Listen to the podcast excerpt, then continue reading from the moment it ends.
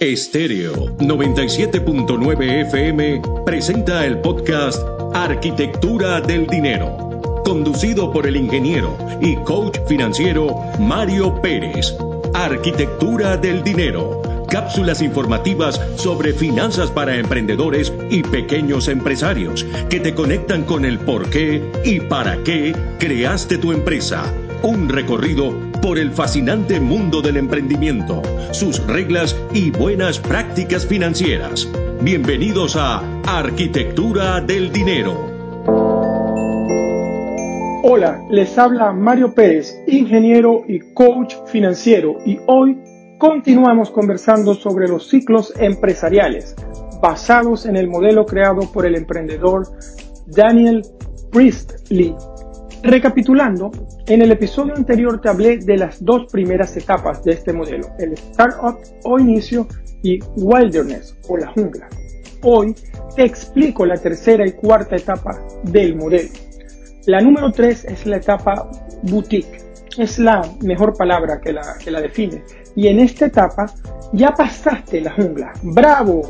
Y ya tu proyecto o empresa tiene suficientes clientes e ingresos hay más dinero, facturas más, incluso ganas lo que ganabas antes trabajando para otros o incluso más.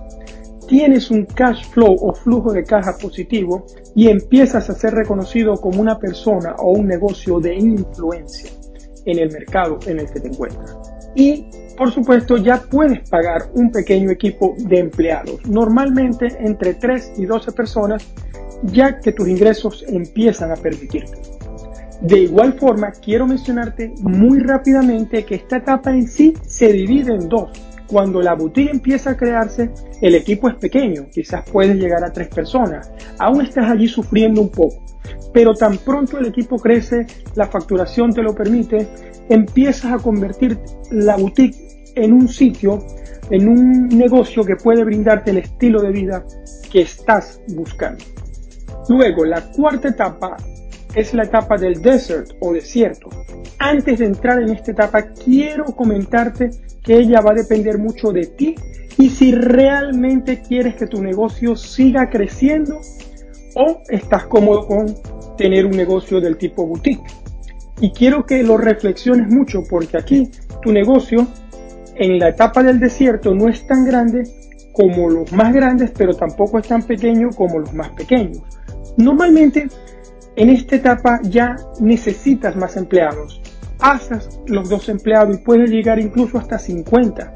Y allí, por supuesto, empiezan los retos. La gente está estresada. Casi que cuando hay muchos empleados puede haber hasta un colapso. Empiezan esos dolores del crecimiento. Ese, nuevamente estás intentando escalar el, el negocio. Y tienes que enfrentar, resolver problemas internos del equipo. Y lidiar tú sabes, con demasiado, porque no eres lo suficientemente grande, pero tampoco eres lo suficientemente pequeño. Estás allí en esa transición. Por supuesto, si decides ir por ese camino y superar esos retos, las ganancias también son mucho, mucho, mucho mayores.